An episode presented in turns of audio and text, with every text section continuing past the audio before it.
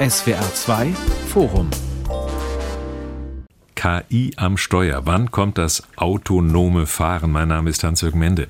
Seit Jahren geistert das Thema autonomes Fahren durch die Welt. Die Vorstellung, sich an ein Auto zu setzen und ohne eigenes Zutun zum Ziel bringen zu lassen, ist für manche wunderbare Zukunftsmusik, für andere aber eher beängstigend. Während wir durch menschliches Versagen verursachte Unfälle gewohnt sind, sorgen Pannen von KI-gesteuerten Autopiloten oft für großes Aufsehen. Was ist der Sinn des autonomen Fahrens? Wie sicher sind selbstfahrende Autos? Wie weit ist die technische Entwicklung? Wer übernimmt bei einem Unfall die Verantwortung und wann wird das autonome Fahren dann vielleicht zur Realität? Darüber wollen wir diskutieren mit Don Dahlmann, Autor und äh, Mobilitätsexperte, Jens Tralle, Ressortleiter Testtechnik bei der Autozeitschrift Automotorsport und mit Sven Lanver, Bereichsleiter für Fahrassistenzsysteme bei Bosch. Herr Tralle, ich fange mit Ihnen mal an. Sie gehören ja eher so bei Automotorsport, denke ich, zu der Fraktion Freude am Fahren. Sind Sie denn schon autonom gefahren worden und wie hat Ihnen das gefallen? Bin ich tatsächlich, ja. Und wir haben ganz viel Freude am Fahren, völlig unabhängig vom Antrieb und was da inzwischen alles so gibt. Das ist sehr spannend.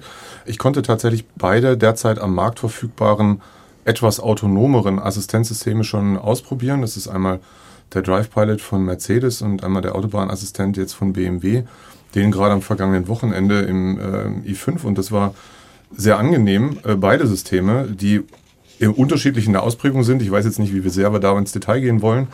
Und zumindest in meinem Fall beide auch wirklich gut funktioniert haben. In Situationen, in denen man wirklich das auch gebrauchen kann, in dem die Freude am Fahren möglicherweise etwas eingeschränkt ist. Also das Mercedes-System funktioniert ja eher so, ich sage jetzt mal, auf der Autobahn im Pendlerverkehr, im morgendlichen Pendlerstau oder im abendlichen. Und ähm, der Autobahnassistent von BMW ist dann eine, durchaus eine Erleichterung auf einer tempolimitierten Autobahn. Ja, und wie gesagt, für mich waren die beide ähm, durchaus funktional, haben, haben, gut gearbeitet und äh, ja, von mir aus gerne. Sind teuer, sind nur in Oberklasse-Modellen verfügbar. Ist mit vielen Technologien ja so auch schon in der Vergangenheit gewesen. So hat das ABS mal angefangen und der Airbag und so weiter. Und von daher, ja, mal gucken, was da noch so passiert. Don Dahlmann, ähm, noch mehr Elektronik im Auto. Viele Leute, die heute ein modernes Auto haben, die haben schon das Gefühl, das ist ein bisschen viel. Vor allem dann, wenn mal was kaputt geht, wenn nicht, nicht funktioniert. Glauben Sie, es ist ein Markt da für autonomes Fahren, für ganz normale Nutzer, die also so auch der Mittelklasse, untere Mittelklasse Wagen fahren? Das ist eine gute Frage. Ich denke, ja, wie bei allen neuen Technologien wird es ein bisschen dauern, bis die Menschen sich daran gewöhnt haben und bis sie denken, oh, das macht ja doch Spaß oder ich fahre damit gerne rum. In den meisten Fällen ist es ja so, dass man Technologie erstmal kritisch gegenübersteht und sich fragt, was soll das, was bringt das, äh, ich fahre lieber selber. Aber wenn man es mal ausprobiert, auch das autonome Fahren, dann stellt man fest, aha, es ist doch ein ganz schöner Vorteil in Sachen Komfort. Vor allen Dingen der Kollege hat das ja gerade schon angesprochen. Ich bin selber auch schon mehrfach autonome Autos gefahren, beziehungsweise habe sie testen dürfen. Und da habe ich eben auch am Anfang gedacht, nee, das lohnt sich nicht für mich. Aber dann beim Ausprobieren stellte ich fest, ach Mensch, das ist ja doch ganz praktisch, wie eben in den angesprochenen Szenarien, zum Beispiel den typischen Stop and Go. Aber richtig durchsetzen wird sich das autonome Fahren nicht über den Massenmarkt der Individualbenutzer, sondern über den Markt der Unternehmen. Also Taxi, zum Beispiel Taxidienste, die autonome Taxen dann einsetzen, was ja schon der Fall ist in den USA. Da gibt es unterschiedliche Firmen, die das mit mehr oder weniger großem Erfolg machen. Und das wird sicherlich ein großer Markt sein, der Transportmarkt. Und da sehen wir eine ganze Menge Bewegung, zum Beispiel nicht nur auch Taxen, sondern auch im Lkw-Bereich. Da wird eine ganze Menge passieren. Mhm. Herr Landwer, Sie äh, sind ja Bereichsleiter für Fahrassistenzsysteme bei Bosch und äh, ich freue mich sehr, dass Sie zugesagt haben, denn es war gar nicht so einfach, einen Gesprächspartner von Seiten der Firmen zu finden. Ich habe das Gefühl, man entwickelt und hat ein bisschen Angst, sich in die Karten schauen zu lassen. Könnte das sein? Nee, das sehe ich gar nicht so. Also wir sind eigentlich ganz transparent mit dem, was wir tun. Und ich bin jetzt nicht nur verantwortlich für das äh, assistierte Fahren, sondern natürlich auch für das automatisierte Fahren. Und ähm, das sind ja ganz unterschiedliche Anwendungsgebiete, wie wir es gerade schon gehört haben. Ich glaube, das, was wir in, der, in dem assistierten Fahren machen, das ist äh, flächendeckend ähm, auch weitestgehend bekannt. Notbremsfunktionalitäten, ähm, wo das Fahrzeug äh, vor einem Heckaufprall äh, schützt, ist ja auch etwas, was wir mittlerweile flächendeckend auch in der Mittelklasse oder auch in den unteren Fahrzeugklassen sogar schon sehen als Standardausstattung. Wenn es dann in die höhere Automatisierung geht, das sind natürlich Systeme, die jetzt eher in der mittleren bis oberen Klasse ähm, Einzug finden. Dort sind wir ebenso aktiv äh, in dem Bereich.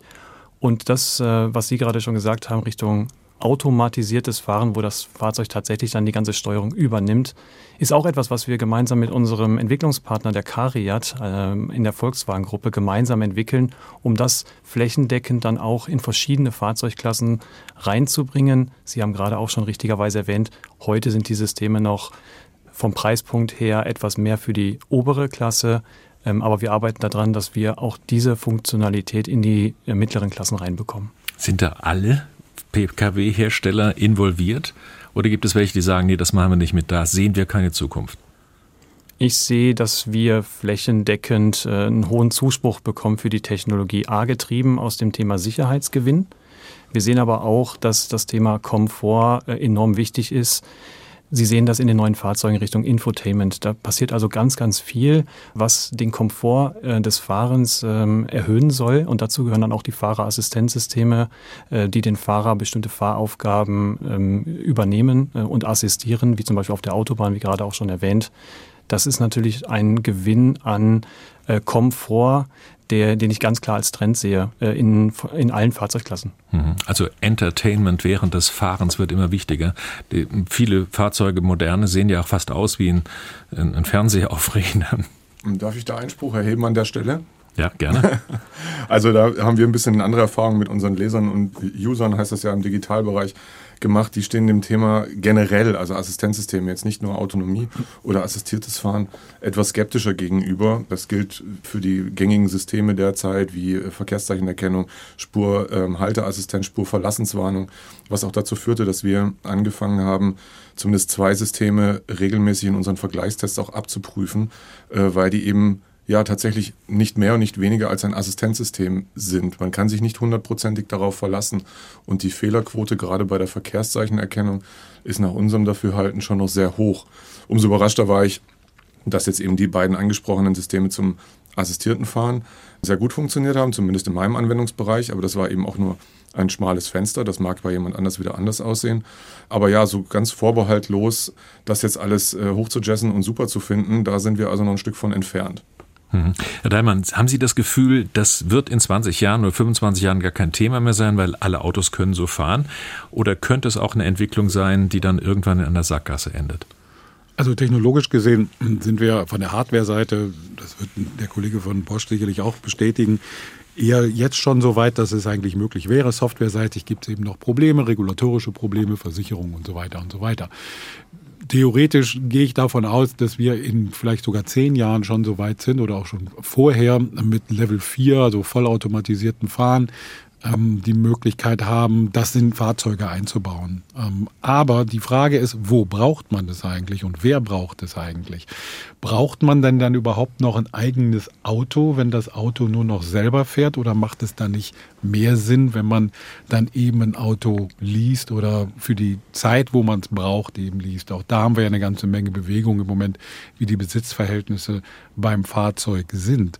Und dementsprechend bin ich da sehr vorsichtig mit so langfristigen Prognosen, denn im Moment ist der gesamte Markt der Mobilität so stark im Wandel, äh, dass wir gar nicht vorhersehen können, wie sich die Mobilität und wie sich die Nutzung des Fahrzeugs in den nächsten zehn Jahren tatsächlich noch, vor allen Dingen in den Städten entwickelt. Auf dem Land ist was anderes, da werden wir noch lange Autos brauchen.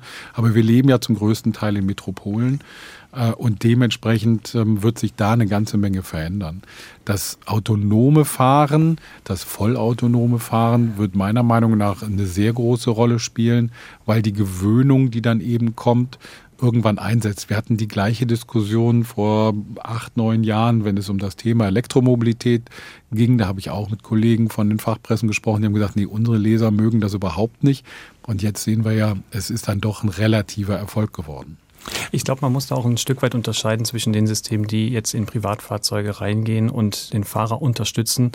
Zum Beispiel Parkpilot-Systeme zum Einparken ist mittlerweile flächendeckend in allen Fahrzeugklassen äh, einfach gewünscht äh, und auch verbaut und hilft täglich. Die Notbremsfunktionalitäten auch. Also 72 Prozent aller Heckaufprallunfälle mit Personenschaden sind verhinderbar durch Notbremsfunktionalitäten. Deswegen gibt es auch so eine starke Marktdurchdringung dieser Systeme, weil man gezeigt hat mit Daten, dass tatsächlich diese Systeme funktionieren und tatsächlich auch Schaden abwenden können. Personenschaden, aber natürlich auch eine ganze Menge an Blechschaden. Ganz interessant finde ich da, ähm, da gab es nochmal eine Diskussion vor einigen Jahren zu mit den Fahrzeugherstellern.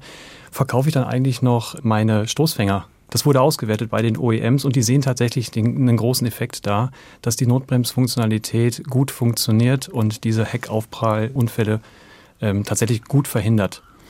Der zweite Punkt, den Sie gerade angesprochen haben, ist das Thema Richtung ähm, hochautomatisiertes Fahren, wo der Fahrer also gar nicht mehr in der Verantwortung ist, sondern das Fahrzeug komplett übernimmt und dort eher in einem Anwendungsgebiet ist von kommerzieller Nutzweise wie ein Taxi. Ich sehe auch, dass dadurch gerade insbesondere in Städten eine Möglichkeit entsteht, die letzte Meile, die sogenannte letzte Meile und erste Meile abdecken zu können. Das ist auch eine ziemlich logistische Herausforderung, die Sie das gerade ansprechen. Ich meine, wir kriegen den ÖPNV schon nicht hin. Wie soll gewährleistet sein, dass innerhalb von drei Minuten bei jedem, der es braucht, ein Robotaxi vor der Tür steht?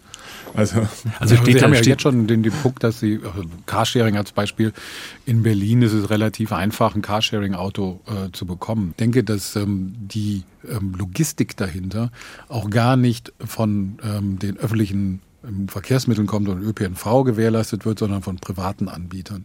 Ich denke, dass das ergibt sich dann eben automatisch, weil der Markt tatsächlich dafür da ist. Meine individuelle Mobilität wird nicht abgeschafft, nur die Art und Weise, wie ich sie ausübe, das verändert sich. Aber es gibt ja heute schon, schon Taxis und es gibt eben Carsharing und die Möglichkeit, sich ein Auto zu mieten. Also da ist ja eigentlich ein, ein, Angebot da, nur dass eben vorne einer sitzt. Was, was ist dann dann das Ziel? Was ist der Vorteil von einem autonom fahrenden Fahrzeug? Das hat durchaus Vorteile, finde ich. Ich finde nur, aber auch, dass wir jetzt gerade wieder ein Szenario beschreiben, das meiner Meinung nach nicht der Realität entspricht. Sind wir mal ehrlich, Carsharing, der Markt ist zusammengebrochen. Das, äh, da gibt es genug Unternehmen, die da ausgestiegen sind, weil kann, man kann jetzt argumentieren, das ist cleverer, als selber ein Auto zu haben. Vielleicht sind die Leute aber einfach nicht clever oder sie wollen es einfach nicht. Das darf man auch nicht vergessen. Was wollen Verkehrsteilnehmer? Wollen die sich so wie ich es erlebt habe, in den versifften Dreifenau reinsetzen. Hm, also ehrlich gesagt möchte ich dafür kein Geld bezahlen. Gilt, geht offenbar vielen anderen so, denn diese Unternehmen haben erkannt, dass sich damit mit dem Modell Carsharing gar nicht mal so viel Geld verdienen lässt. Ja, aber am Ende, Im Moment ist es so, dass in den Städten, die Sie auch angesprochen haben, vor allem eins funktioniert, das ist tatsächlich der öffentliche Personennahverkehr. Darauf fußt meiner Meinung nach wirklich die Alternative zum Individualverkehr und nicht auf Carsharing. Äh, Paris hat die äh, E-Roller aus der Stadt äh, verbannt. Das waren also auch alles ziemliche Rohrkrepierer. Deswegen, das ist die Welt da draußen. Menschen kaufen nach wie vor gerne eigene Autos. Ob das clever ist oder nicht, ist, glaube ich, auch eine andere Diskussion. Und wenn Sie dann die Möglichkeit haben, da entspannter zu fahren durch diese Technik, ist das ja schön. Aber ich möchte auch davor warnen, sagen wir mal, die Verkehrsteilnehmer an sich äh, neigen zu einer gewissen Sorglosigkeit. Äh, und das wäre, finde ich, fatal, wenn man sagt, ähm, man setzt immer mehr Technik ein, die den Fahrer von der Verantwortung entbindet, weil dann ist Kraut und Rüben da draußen. Und äh, abgesehen davon, dass es auch eine Kostenfrage ist, bis sich das dann tatsächlich mal in der, in der Masse durchsetzt, bis auch der letzte Autobesitzer dann ein vollautonom fahrendes Fahrzeug mit der neuesten Technologie hat. Ich würde sagen, da vergeht noch das eine oder andere Jahrzehnt. Ist, ist dann eigentlich ein Bedürfnis vorhanden in der äh, Gesellschaft zu sagen, nein, wir brauchen dringend nichts anderes als autonome Fahrzeuge. Ich glaube, hier müssen wir auch nochmal unterscheiden zwischen dem ähm, Privatfahrzeug, was ich mir kaufe, und ähm, da sehe ich schon ganz klar, dass wir bis zur Mitte dieser Dekade 60 Prozent der Fahrzeuge in der Ausstattung haben, die das sogenannte äh, Level 2 Fahren, also das assistierte Fahren ähm, unterstützen. Verkaufte Neuwagen meinen Sie? Verkaufte Neuwagen. Herr Lander, nehmen wir diese Moment mal und äh, erklären Sie doch mal diese verschiedenen Levels und ja. äh, vielleicht äh, auch, äh, auf welchem Level wir im Moment schon so sind, dass ich mir ein Auto kaufen könnte. Ja, im Grunde unterscheiden wir zwischen fünf verschiedenen Leveln. Level 0 nehme ich jetzt mal dazu. Ein, ein Level 0 ist etwas, was sehr temporär den Fahrzeug auf bestimmte Vorkommnisse äh, warnt. Also jetzt nicht ständig eingreift, sondern wenn da ein Vorkommnis ist, dann gibt es eine Warnung, die ist temporär ganz kurz. Das, würde ich, das ist ein Level 0 System. Bei einem Level 1 System wird eine Fahraufgabe dem Fahrer äh, wird übernommen oder assistiert. Das könnte zum Beispiel sein, dass die Längsregelung, also das Abstandhalten zum Vordermann, äh, unterstützt wird. Ähm, bei einem Level-2-System äh, sprechen wir davon, dass es ein assistiertes Fahren ist, wo der Abstand gehalten wird, aber auch in der Spur quasi äh, so weit gelenkt wird, dass man in der Spur bleibt. Erst ab Level 3 sprechen wir von einer automatisierten Fahrfunktion und dort ist es so, dass für eine gewisse Zeit äh, in einem, einem, gewissen Rahmen die Fahraufgabe komplett an das Fahrzeug übertragen wird. Aber der Fahrer muss jederzeit in der Lage sein, innerhalb einer kurzen Zeit die Fahraufgabe wieder vollständig zu übernehmen.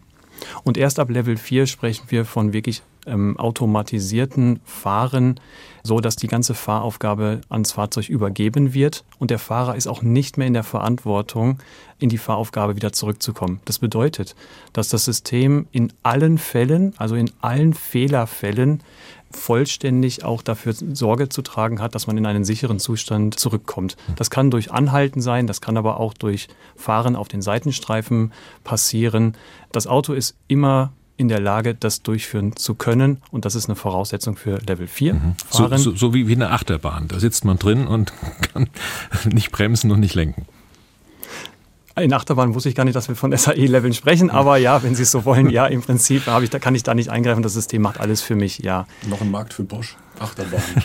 Welchen Level haben wir denn erreicht? Also was kann ich für ein Auto kaufen, das schon Level 4 erreicht und äh, mich morgens irgendwo hinbringt? Also in der Parksituation gibt es jetzt die ersten Fahrzeuge zu kaufen, die das sogenannte Automatic Valid Parking unterstützen. Das ist also eine Parkfunktion. Sie müssen sich vorstellen, Sie kommen mit Ihrem Privatfahrzeug, fahren Sie in ein Parkhaus und stellen es an einem bestimmten Platz vorne am Eingang ab. Dann drücken Sie auf eine Taste und das Fahrzeug bewegt sich völlig automatisiert in eine Parkbucht hinein in diesem Parkhaus.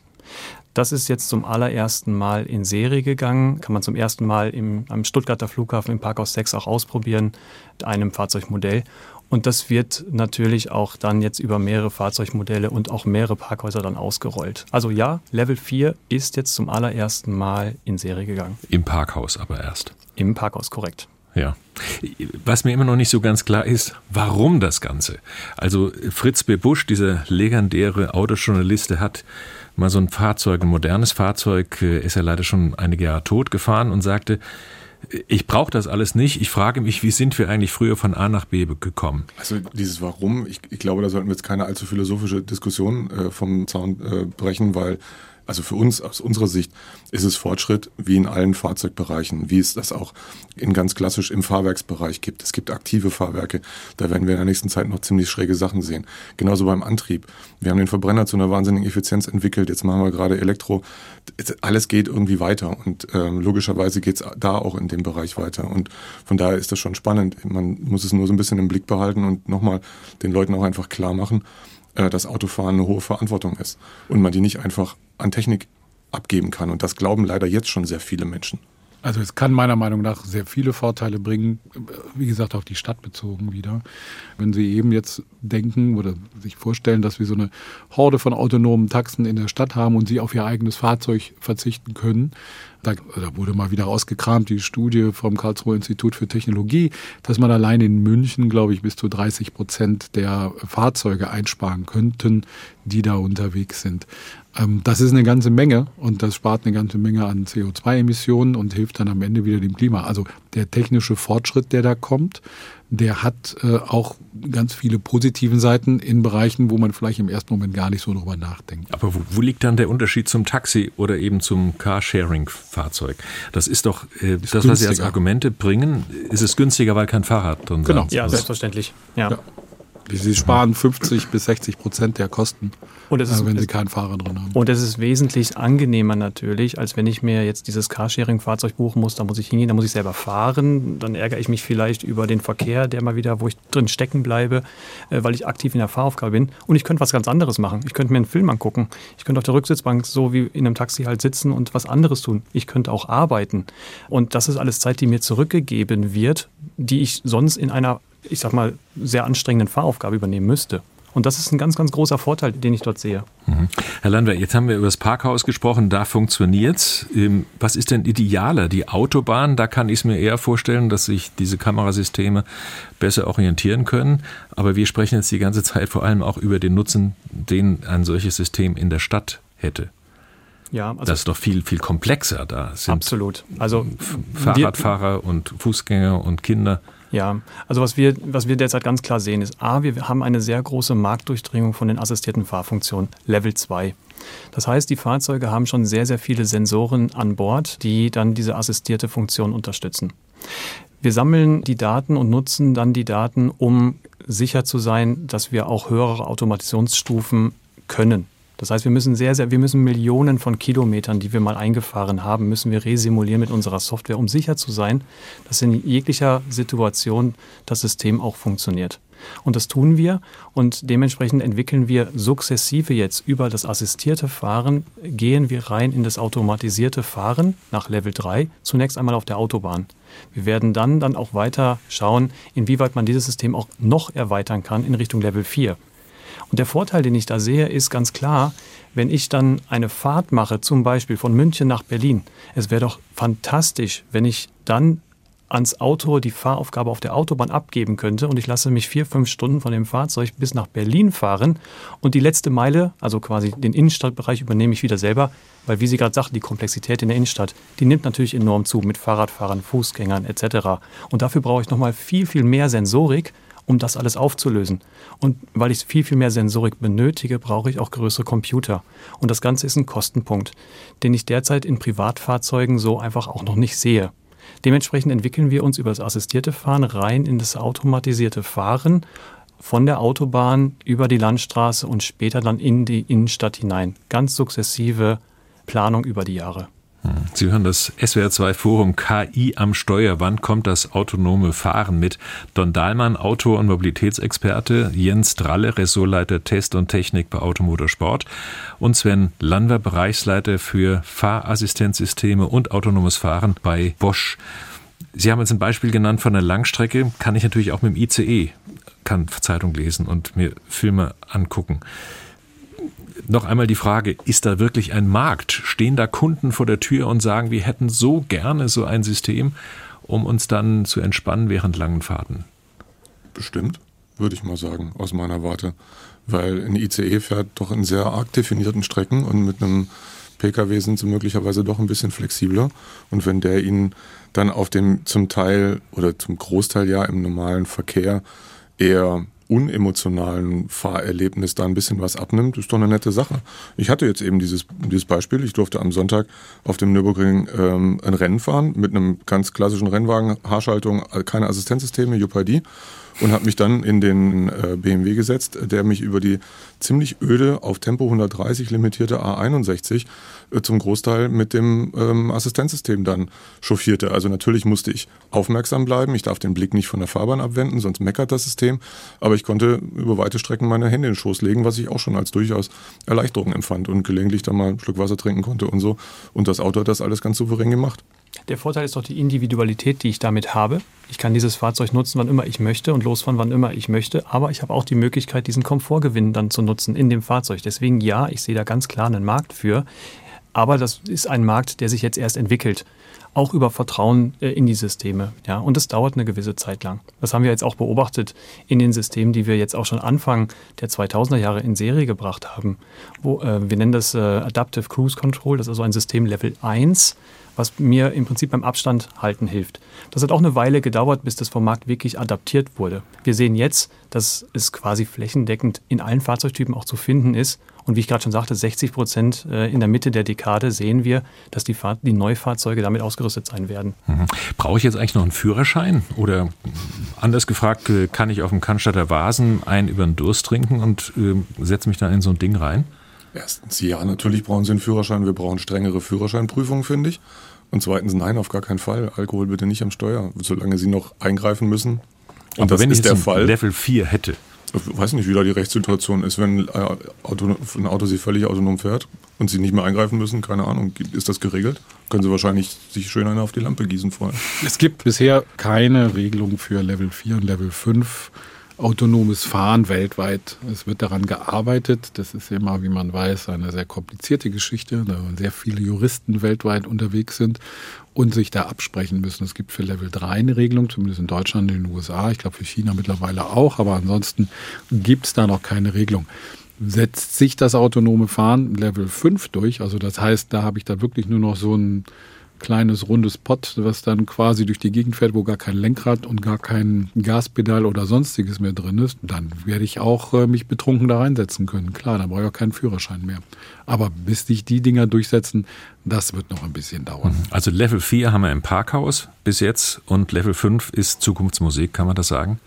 Das ist im Grunde genommen sehr ähnlich. Ähm, der Kollege von Bosch wird das sicherlich besser beantworten können, aber das ist im Grunde genommen sehr ähnlich, weil bei Level 4 äh, kann ich das Auto eben auch fahren lassen, ohne dass ich achtsam sein muss. Level 5 ist dann eigentlich nur noch, dass ich auch keine Eingriffsmöglichkeit mehr habe, weil mir eben Lenkrad und Gaspedal fehlen. Ja, und da muss man dann auch ganz klar sagen, also Level 5 äh, ist ein Thema, da muss ich dann ja auch in der Werkstatt quasi automatisiert äh, auf die Hebebühne fahren, weil es gibt ja. kein Lenkrad mehr, es gibt kein Gas mehr, es gibt gar nichts mehr. Ja? Also das ist etwas, wo derzeit gar nicht drüber nachgedacht wird, ehrlicherweise. Level 4 ist das Thema und wir sehen ja erste Anwendungen auch in den USA oder auch in China von solchen äh, Taxi-Anwendungen und von dort äh, wird weiterentwickelt und erforscht, aber wir sehen derzeit noch keine flächendeckendes Ausrollen. Auch wegen der Gesetzesgebung, die Sie gerade auch schon richtigerweise angesprochen haben. Ne? Da ist noch viel zu tun bei dem Thema in der Gesetzesgebung mit den Versicherungen in der Homologation. Mich hat jemand darauf hingewiesen, dass das ja auch einen, sagen wir mal, sozialen Gewinn darstellen würde, wenn man eben zum Beispiel als sehr alter Mensch oder als Mensch mit Handicap einen Individualverkehr nutzen kann, was jetzt im Moment nicht möglich ist. Also es gibt Unternehmen, die sich darauf spezialisiert haben, die ja auch durchaus ähm, technologischen Fortschritt da beflügeln mit ihren Entwicklungen, ähm, gerade was die Mobilität für Menschen mit Handicaps angeht. Also das, das Thema Steer-by-Wire ist meines Wissens nach da durchaus mit beeinflusst worden, also sprich eine Lenkung ohne mechanische Lenksäule, die ähm, mit viel Elektronik eben auch per andere per Fingerbefehl oder Fußbefehl äh, betätigt werden kann. Also da tut sich durch, durchaus einiges. Das ist nicht so, dass diese Menschen im Moment davon ausgeschlossen sind. Es ist natürlich teuer, aber ja, also der soziale Aspekt ist sicher gegeben, aber das ist ja zum Teil zumindest auch heute schon. Mhm. Also der Google Car, ich dachte, das Thema sei schon längst vorbei, aber das ist nach wie vor, anscheinend wird er angekündigt, nächstes Jahr kommt Google Car, also ein kleines bezahlbares Auto, das auch auf einem bestimmten Level sich selbst bewegen kann. Tja, lass uns mal überraschen. Ja, Sony, Sony hat auch schon ein Auto gebaut. Das durfte ich sogar schon fahren. Aber ja, es muss man mal sehen. Angekündigt wurde schon vieles. Äh, schauen wir mal, was passiert. Hm. Forscht man eigentlich so mal in den verschiedenen Firmen, die sich damit beschäftigen, das sind ja doch einige in Deutschland, da nach einem abgesprochenen Bereich. Ähneln sich denn die Systeme oder gibt es da Riesenunterschiede? Der eine, der ähm, ja, setzt auf Radar, der andere auf Kameras. Es gibt schon Unterschiede in der Auslegung. Das hängt natürlich stark davon ab, äh, was diese Radarsensoren, die äh, LIDAR-Sensoren ähm, ähm, und die Videokameras dann können. Da gibt es sehr große Unterschiede. In Summe in der Technologie unterscheiden die sich dann aber final wenig. Also es muss halt der komplette Bereich abgedeckt werden mit Sensorik, auch multimodal, das heißt mit verschiedenen Sensortechnologien, weil jeder Sensor hat Vor- und Nachteile in bestimmten Umweltsituationen. Eine Kamera kann ganz stark geblendet werden, das kennen Sie selber, wenn Sie Auto fahren oder durch aus dem Tunnel rausgucken müssen ins helle Licht.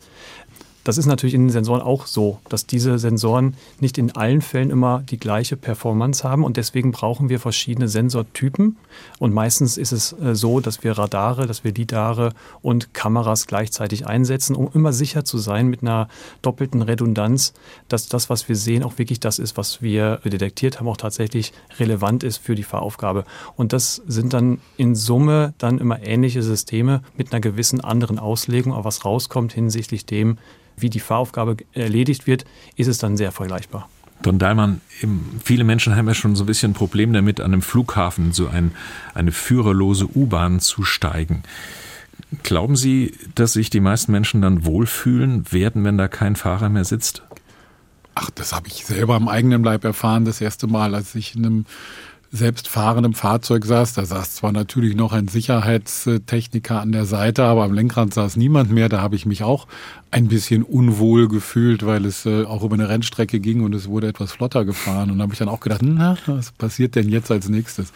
Man gewöhnt sich dran, wie bei den meisten Dingen, Technologien, neue Technologien, die wir erleben und die in unser Leben eintreten, gewöhnt man sich auch daran. Und das Vertrauen muss natürlich gewährleistet sein. Also es, es kann nicht sein, und es darf auch nicht passieren, sagen auch alle Entwickler, dass die Unfallhäufigkeit von autonomen Fahrzeugen eine höhere ist als die eines menschlichen Fahrers. Und da liegt die Messlatte ziemlich hoch. Ich habe die genauen Zahlen, wie viele Unfälle pro Fahrerkilometer und so weiter, ähm, wie der Moment die Sachlage ist.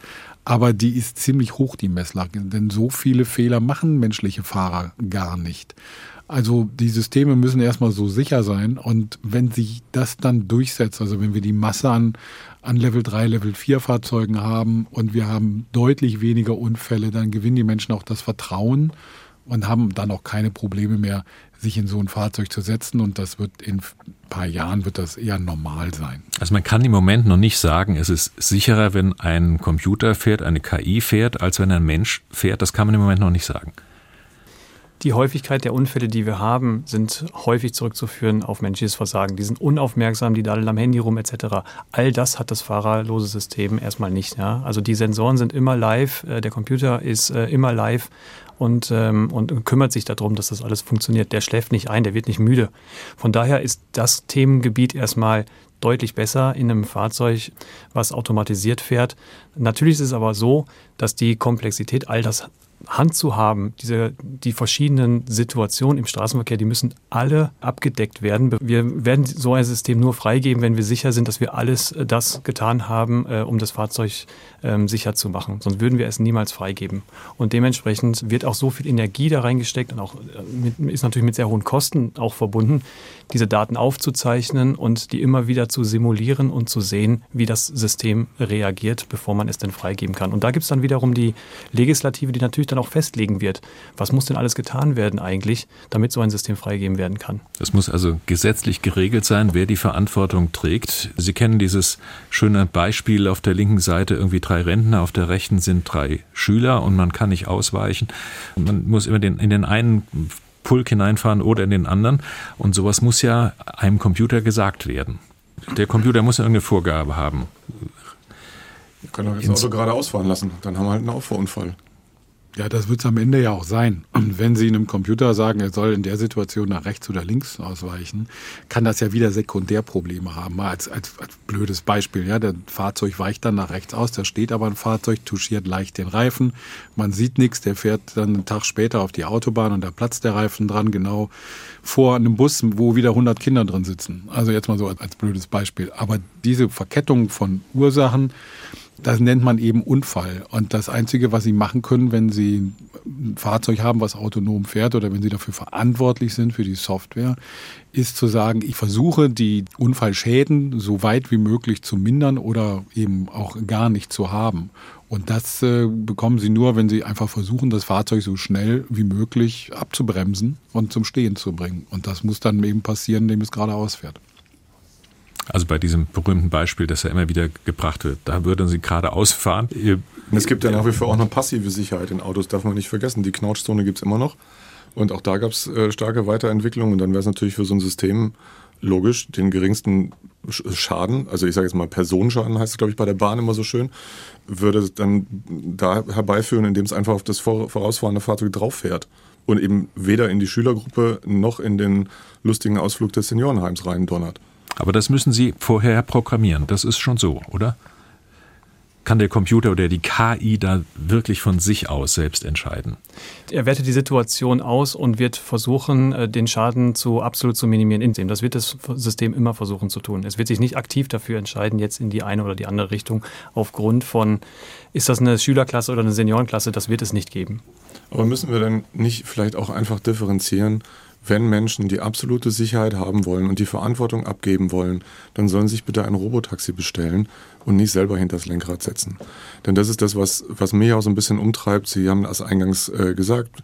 Ich komme ja von der Fraktion Spaß am Fahren. Ja, ähm, den haben auch im Übrigen noch sehr viele Menschen da draußen. Also es ist nie so, dass äh, die Mehrheit da draußen das Autofahren als, als lästiges Übel empfindet. Das, davon bin ich zutiefst überzeugt.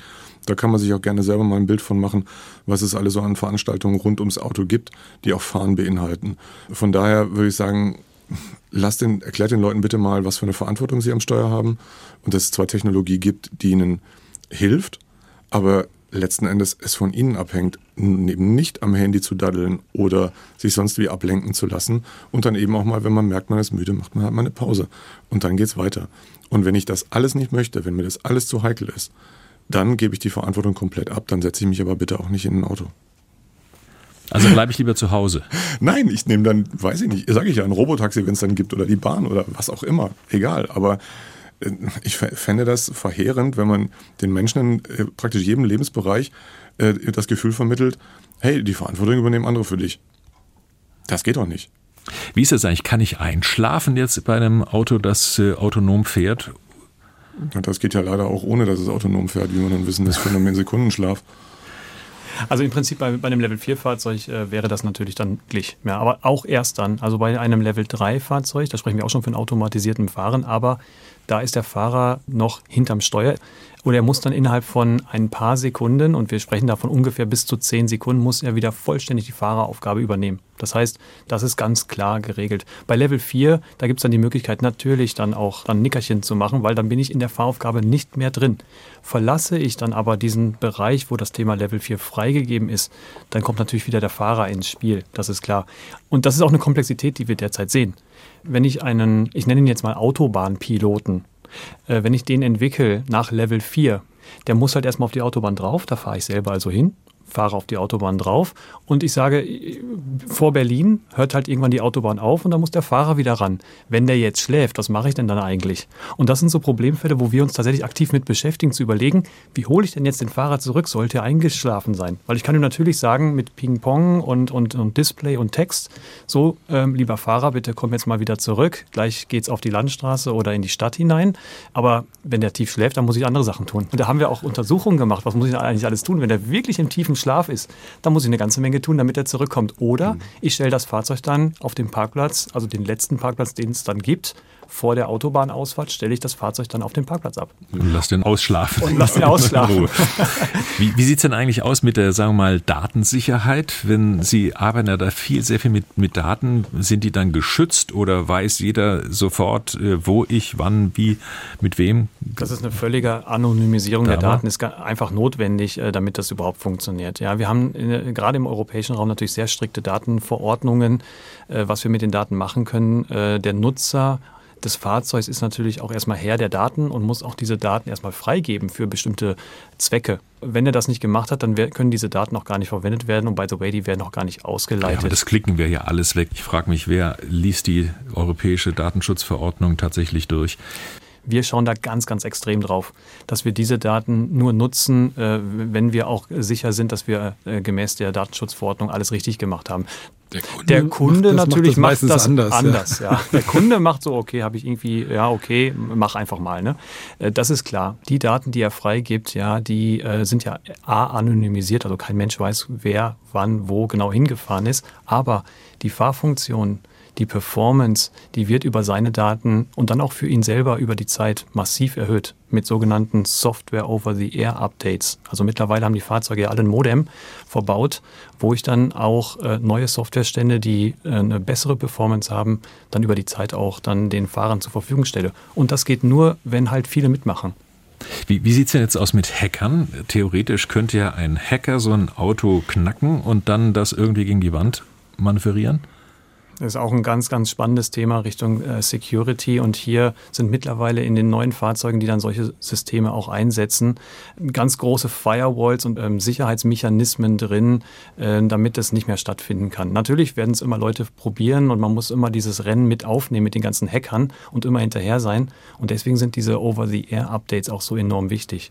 Wir sehen das ja bei unseren Handys zum Beispiel. Wie oft kriegen wir eine Erinnerung, bitte aktualisier mal das Betriebssystem, weil irgendwo ist wieder eine Sicherheitslücke mal gefunden worden. Das passiert regelmäßig und das gleiche gilt für die Fahrzeuge auch. Das muss in der gleichen Kadenz muss das stattfinden, dass wir die Möglichkeit haben, dann auch äh, den Hackern immer quasi direkt dran zu sein, so äh, dass wir die ganzen Lücken, die dann vielleicht entstanden sind, auch schließen können. Mhm. Herr Dahlmann, sehen Sie das auch so positiv? Ja, es hat äh, Vorfälle gegeben bei einigen älteren Automodellen, ähm, da gab es Berichte und auch äh, Studien zu, ähm, die gehackt wurden, wo dann teilweise auch Funktionen, Fahrfunktionen übernommen wurden, aber das ist schon einige Jahre her. Seitdem habe ich das nicht mehr gehört, abgesehen von dem leidigen Problem, was man mit diesen Funkschlüsseln hat, was man die Autoindustrie immer noch nicht so richtig gelöst hat, die halt äh, übernommen werden können oder wo man die Funkstrecke verlängern kann künstlich. Aber ansonsten denke ich, dass die Industrie sich ihrer Verantwortung da sehr stark bewusst ist.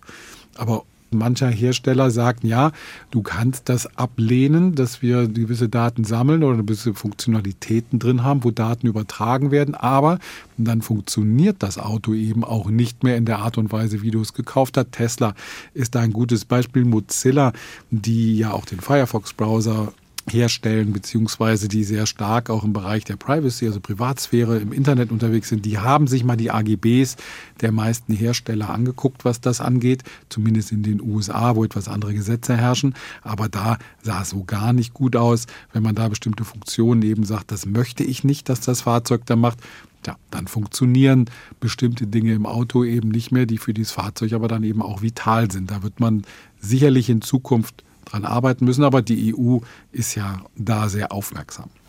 Fassen wir doch mal zusammen. Also Level 4, der bis jetzt höchst erreichte Level, funktioniert in einem Parkhaus in Stuttgart. Den größten Nutzen auf Langstrecke wäre auf einer Autobahn. Das geht wohl im Wesentlichen, wenn ich es richtig verstanden habe, schon auch jetzt im Moment mit Level 3. Und im Stadtverkehr, da wo der Nutzen am größten wäre, weil er eben Verkehr einsparen würde und auch ökologisch wirksam werden würde, da ist es noch zu kompliziert, weil einfach die Gegebenheiten andere sind in einer Stadt als in einer Autobahn. Habe ich das richtig zusammengefasst? Ähm, ja, was Fahren auf Autobahnen angeht, da ist es eben noch erforderlich, dass sie den, den Blick auf der Straße haben. Also das wirklich vollautomatisierte funktioniert eben nur im dunklen P6 in, am Stuttgarter Flughafen. Das ist ein finsteres Parkhaus, wirklich. Und, äh, auf der Autobahn muss der Fahrer eben schon noch aufmerksam sein. Er kann immerhin die Hände vom Lenkrad nehmen. Das ist schon mal ein Anfang. Also von daher, wir haben noch ein Stückchen vor uns, bis Weg wir, vor uns. bis wir alle ja. da wirklich äh, etwas gedankenloser Auto fahren können. Mir wäre aber wichtig, dass das eben gar nicht erst dazu kommt, dass die Gedankenlosigkeit nicht dazu führt, dass die Technik Fortschritte machen muss, sondern dass die Leute sich wirklich auch mal wieder darauf besinnen, was sie da eigentlich tun. Wir haben auch gerade mit der Elektromobilität einen Sprung in der Antriebsleistung erfahren. Das ähm, darf man nicht außer Acht lassen. Also mhm. also ein bisschen siebter Sinn, so wie früher. Ja, ja naja, ganz ehrlich. Also ich meine, die meisten Unfälle passieren im Haushalt, deswegen gibt es noch lange keine ja. Pflicht, sich eine Duschmatte in die Dusche zu legen, damit man da nicht mehr ausrutschen kann. Also irgendwie so ein bisschen, wir haben alle nun eine ganz gute CPU zwischen den Ohren, die sollten wir auch nutzen, finde ich. Herr Lambert, Sie können jetzt wahrscheinlich gar nicht anders. Sie müssen Berufsoptimist sein, sonst würden Sie nicht arbeiten. Also A bin ich Berufs Berufsoptimist, sonst wäre ich auch nicht in dieser Position. Ich mache das ganze Thema ja schon mittlerweile mehr als 15 Jahre, beschäftige ich mich damit. Bin überzeugt davon, dass äh, über die Zeit auch immer mehr von den Funktionen äh, genutzt werden und dementsprechend Einzug halten äh, in die Fahrzeuge und auch mit der Gewöhnung der Nutzer an diese Funktionalität, da werden wir auch eine größere Durchdringung sehen. Und das werden wir sukzessive sehen über Assistenzfunktion und dann immer mehr Automation sehen, zunächst auf der Autobahn und dann später auch in der Innenstadt. Davon bin ich fest überzeugt. Hm. Wer von Ihnen wird denn noch einen Youngtimer ohne all dieses ganze elektronische Zeug in der Garage haben? Parallel vielleicht? Vermute, es überrascht keinen in dieser Runde, dass ich so ein Ding schon habe. Herr Dahlmann? Ach, nee, würde ich mir auch zulegen, auf jeden Fall. Ich mag ja Autofahren. Das heißt ja nicht, dass ich kein Auto mag, Autofahren mag, aber ich glaube, dass wir was verändern müssen an der Art und Weise, wie wir das Auto einsetzen. Herr Landwehr? Ich bin immer auch hart am Trend. Ja, äh, Umstieg jetzt auf ein Elektrofahrzeug demnächst, äh, wahrscheinlich nächsten Monat. Das heißt, äh, ich bin da auch immer offen auf die neuen Technologien und werde das alles auch nutzen. Und wenn dann irgendwann Robotaxis bei mir auch in der Stadt da sind, ja, dann bin ich sicherlich auch mit dabei, das stark zu nutzen. Hm, ein schöner handgeschalteter Wagen wäre da nichts mehr für Sie. Den habe ich schon ehrlicherweise etwas länger jetzt nicht gefahren. Das war das SWR2 Forum KI am Steuer. Wann kommt das autonome Fahren mit Don Dahlmann, Auto- und Mobilitätsexperte, Jens Dralle, Ressortleiter Testtechnik bei der Zeitschrift Automotorsport und Sven Lanver, Preisleiter Fahrassistenzsysteme und autonomes Fahren bei der Firma Bosch. Vielen Dank fürs Mitmachen und vielen Dank für Ihr Interesse. Mein Name ist Hans-Jürgen Mende.